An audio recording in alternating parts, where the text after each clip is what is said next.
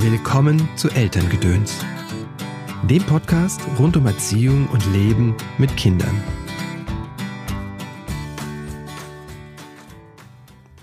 Es ist ein Mythos, dass ein bedürfnisorientiertes Familienleben zu nie weinenden Babys führt. Nora Imlau. Hallo, schön, dass du eingeschaltet hast zu dieser Episode von Elterngedöns. Mein Name ist Christopher End. Ich bin systemischer Coach und unterstütze Eltern dabei, die Verbindung zu ihrem Kind zu stärken. Das tue ich in Einzelcoachings, in Online-Kursen und in Seminaren. Mein Ziel ist es, dass du und deine Lieben eine angenehme und harmonische Familienzeit verbringt. Dazu bringe ich dir hier im Podcast jede Woche entweder ein ausführliches Interview mit einer Expertin oder einem Experten oder einen kurzen Tipp von mir. Heute ist es eine kurze Folge, und zwar gebe ich dir einen Gedankenanstoßer, beziehungsweise ich beantworte eigentlich die Frage einer Mutter, die mir geschrieben hat, eine Hörerin. Hallo Christopher, schreibt sie. Ich bin ganz begeistert von deinem Podcast. Danke, dass du ihn machst. Vielleicht kannst du mir bei einer Frage, die mich gerade beschäftigt, helfen. Ich war heute mit meiner Tochter beim Kinderarzt. Sie ist gerade mal fünf Wochen alt und der Kinderarzt hat mir geraten, sie ab und an auch mal kurz weinen zu lassen damit sie schon ein bisschen lernen, mit Frustration umzugehen. Ich glaube, dass ein kleines Baby nicht warten sollte, bis seine Bedürfnisse befriedigt werden. Aber nun frage ich mich dennoch, wann und wie Kinder lernen, mit Frustration umzugehen. Ich finde das eine ganz großartige Frage, denn da sind zwei Aussagen, die ich teile. Einmal, dass es unglaublich wichtig ist, die Bedürfnisse unserer Kinder zu sehen und zu stillen. Und je jünger, desto wichtiger quasi. Und das Kind ist ja äh, gerade im neugeborenen Alter entwachsen mit fünf Wochen. Und das andere Thema ist die Frustrationstoleranz, die wir lernen dürfen. Also ein ganz wesentlicher Bestandteil, der uns hilft, durch das Leben zu gehen. Beide Dinge sind wichtig. Und ähm, wie kommen die jetzt überein? Schauen wir zuerst auf die Bedürfnisse. Also ein fünf Wochen, alte, fünf Wochen altes Kind dessen Stärke ist es wirklich nicht, seine Bedürfnisse aufzuschieben oder zu warten. Ich würde sagen, das Kind lebt im Moment. Da gibt es keine Vergangenheit und keine Zukunft in dem Sinne, dass sich das Kind darauf besinnen könnte, dass es äh, bewusst warten kann. Warten ist tatsächlich da eine Qual. Insofern ist es sehr ungünstig, eigentlich Kinder äh, zum Beispiel weinen zu lassen, weil dahinter immer ein Bedürfnis steht, steckt. Auch wenn wir das vielleicht nicht sehen, aber dahinter gibt es ein Bedürfnis, es ist etwas unangenehm und das drückt sich aus in Weinen. Und eigentlich drückt es sich sogar etwas vorher aus. Ähm, und wenn wir uns ein bisschen schulen, können wir das auch wahrnehmen, dass das dass vor dem Wein noch etwas kommt. Hängt auch immer von dem Kind ab. Es gibt ja sehr unterschiedliche Temperamente. Wenn wir das nicht, das Bedürfnis nicht adäquat sehen und adäquat bedienen, dann kommt dieses Unangenehme, wird immer größer, dann kommt das Weinen und dann geht das Kind tatsächlich in einen, einen Stresszustand, der sehr ungünstig ist. Und wenn das häufig vorkommt, ist das etwas, was sich tatsächlich körperlich und psychisch auch niederschlägt und eine sehr ungünstige Verknüpfung bringt, weil dann ein das Stresslevel quasi wie auch im Körper gespeichert wird. Das ist etwas, was wir unserem Kind nicht mitgeben wollen. Ne? Wenn ich die ganze Zeit gestresst bin und ähm, ja, nicht im Vertrauen bin, dann wird es mir schwer fallen, später zu lernen und glückliche Beziehungen einzugehen. Ganz anders hingegen, wenn ich die Erfahrung mache, dass meine Bedürfnisse gestillt werden, im wahrsten Sinne des Wortes ist das ja oft das Stillen, also das, das die Nahrung ähm, und die Beziehung über ähm, die Nahrungs, äh, über das Stillen oder das Flasche geben, das ist ganz wichtig, wenn das Kind das spürt, dass mein Bedürfnis befriedigt wird oder zumindest gesehen wird, dann bekommt es das Gefühl, es wird gesehen und es kriegt ein tiefes Vertrauen in das Leben. Und das ist was ganz Wunderbares, wenn diese Menschen ins Leben gehen, dann gehen die aus diesem Vertrauen heraus. Wie ist das mit der Frustration jetzt? Ja, ohne Frustration, Toleranz wird es ganz schwierig dann im Leben, selbst wenn man das Vertrauen hat, äh, was zu erreichen, also meine Ziele zu verfolgen und Ziele zu erreichen, denn das geht nun mal alles nicht ohne Scheitern und Fehlern machen.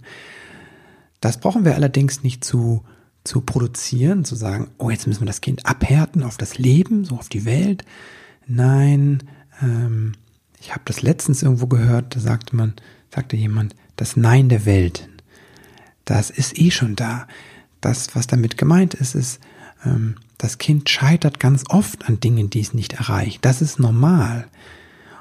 Und wir brauchen das nicht zusätzlich konstruieren, weil dann ist, wirkt es das Kind eher so wie Mama und Papa tun mir etwas an. Wenn ich allerdings versuche, laufen zu lernen, besteht das aus großen Teilen aus Hinfallen, also aus Scheitern. Und trotzdem gelingt es jedem, fast jedem Menschen, sich hinzustellen und aufrecht zu gehen. Das ist eine unglaubliche Leistung, die mit ganz viel Frustration zu ähm, verbunden ist. Immer wieder, ah, so geht's nicht, ah, so geht's nicht, ah, so geht's nicht. Und irgendwann, ah, so geht's. Und dann zack, aber ich kann es nicht lange halten, fall wieder um. Da drin ist aber ein Vertrauen und eine große Begeisterung. Und wenn beides zusammenkommt, dann können wir quasi erfolgreich sein. Ich mache mal so Anführungsstriche, ah, dann, weil dann wir getragen sind von diesem Vertrauen, das wir haben, was uns Mama und Papa mitgegeben haben und der Fähigkeit, auch mit Fehlern umzugehen. Auch wenn die Frustrationstoleranz fehlt, kann das sehr ungünstig werden. Also wenn Eltern sehr versucht sind, alle unangenehmen Dinge aus dem Leben ihrer Kinder zu entfernen, ihnen quasi die Steine wegzuräumen aus dem Weg, dann lernt das Kind nicht damit umzugehen und nicht über diese Steine zu klettern oder die selbst wegzutragen. Das ähm, ist auch sehr ungünstig, kann man sich ja vorstellen, weil wir können das als Eltern nicht immer machen. Ne? Wir können das nur bis zum bestimmten Grad machen und irgendwann werden die Kinder mit irgendetwas konfrontiert werden, was wir nicht mehr für sie machen können. Da kommt eine sehr große Unselbstständigkeit ins Spiel und auch ein Anspruchsdenken, was ich für sehr, sehr ungünstig halte. Das ist, wenn dann im übertragenen Sinne, über, übertragenen Sinne nicht, sondern im äh, übertriebenen Sinne die Eltern beginnen wegen Noten die Lehrer zu verklagen, so wegen einzelner Noten. Dann nimmt man dem Kind einfach auch die Chance, mit dieser Frustration umzugehen, zum Beispiel eine schlechte Note zu haben. Und ja, ich weiß, das ist unangenehm. Und genauso ungünstig ist es, wenn dieses Vertrauen fehlt, ne? wenn jemand quasi von seinen Eltern und von den anderen Menschen zu früh dazu getrieben wird, ähm, Dinge auszuhalten, ohne dass dieser Halt da ist und dieses wirkliche Gefühl, dass meine Bedürfnisse werden immer befriedigt oder zumindest gesehen. Und ich bin gut so, wie ich bin. Das ist diese tiefe Botschaft, die sich in das Kind eingräbt.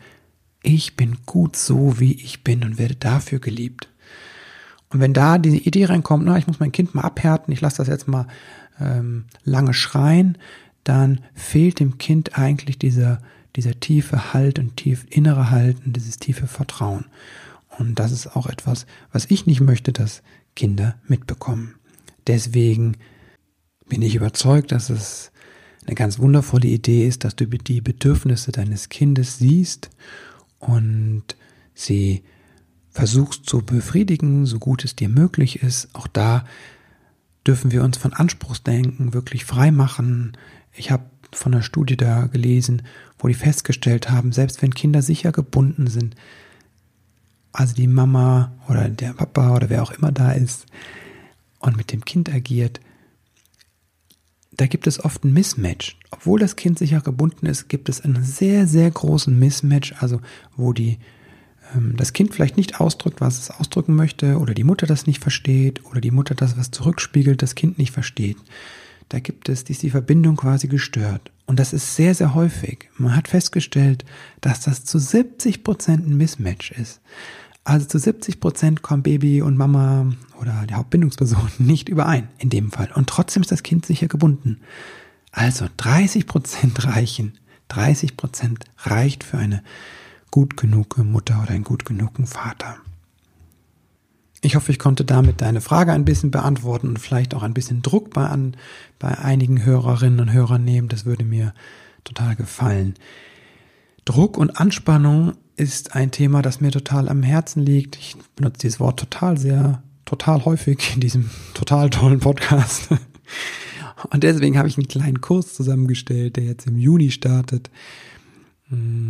Das ist ein Entspannungskurs, das ist eine kleine Einführung in Meditation. Du findest den Link in den Shownotes und auf meiner Seite christopher-end.de. Und Ende Juni kommt dann noch der nächste Wutkurs, also Wutanfälle deines Kindes gelassen meistern. Das sind die zwei Kurse, die jetzt hier in der Online-Kurse, die in den Startlöchern stehen. Zuerst einmal jetzt Anfang Juni der Entspannungskurs, sage ich mal, oder der Kurs ähm, zu sich selbst finden. Ich habe noch nicht genau den Titel. Es ist so eine Einführung, eine Meditation. Ja, das sind vier Termine, eine Stunde und es gibt eine Aufzeichnung dazu. Also wenn du sagst, oh, ich kann da nicht in dem Termin, dann kannst du dir die Aufzeichnung angucken und das ähm, für dich in deinem Stimmenkämmerlein alleine tun. Das ist ein Online-Kurs. Ja, ich freue mich auf Fragen von euch. Beantworte ich sehr, sehr gerne und wünsche dir einen ganz wundervollen Tag. Komm gut in diese Woche. Alles Liebe und Gute dir. Bis bald.